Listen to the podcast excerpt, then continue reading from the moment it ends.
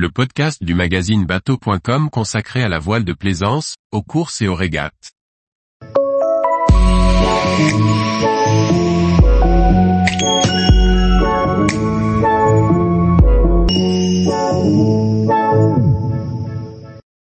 Sao Nicolao et Sao Vincente, aperçus de deux îles du Cap Vert aux attraits variés. Par Dominique Montesinos. Sao Nicolao et Sao Vicente font partie du groupe nord-ouest du Cap Vert, appelé Barlavento pour bien indiquer leur position, au vent. Quand Sao Nicolao invite à plonger dans les coutumes et les traditions, Sao Vincente, terre natale de Cesaria Evora et la ville de Mindelo sont une escale musicale et technique recherchée. Il n'est pas rare de rencontrer des vents soutenus dans les îles du Cap Vert. Le trajet entre les îles n'en est que plus rapide. Pour notre grand plaisir, il était agrémenté lors de notre arrivée à Sao Nicolao par un spectacle rare. Des centaines de dauphins nous accompagnant jusqu'à la baie très paisible de Tarafal, sous le vent de l'île.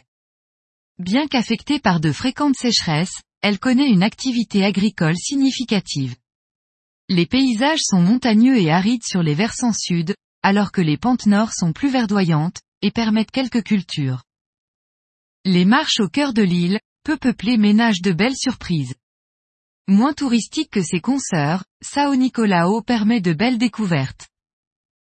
En poursuivant vers l'ouest, Santa Luzia, île inhabitée et sauvage, bénéficie du statut de réserve naturelle. On peut y mouiller pour une escale sauvage avant d'aborder la vie plus trépidante de Mindelo, au terme de quelques heures de navigation sur mer agitée. Sao Vincente, situé sur le trajet logique Europe-Caraïbes, voit défiler en permanence bateaux et équipages de tous horizons. Les paysages y sont plutôt austères. L'accès à l'eau potable constitue un problème majeur pour toutes les terres de l'archipel. La sécheresse est endémique. Une courte saison des pluies d'environ trois mois ne gratifie les îles que de précipitations éparses. En dépit d'activités touristiques croissantes, près d'un tiers de la population dépend de l'agriculture pour survivre. La ville de Mindelo abrite le port le plus important des îles du Cap Vert. Le centre urbain est organisé autour d'une grande baie bien abritée et encerclée de montagnes arides.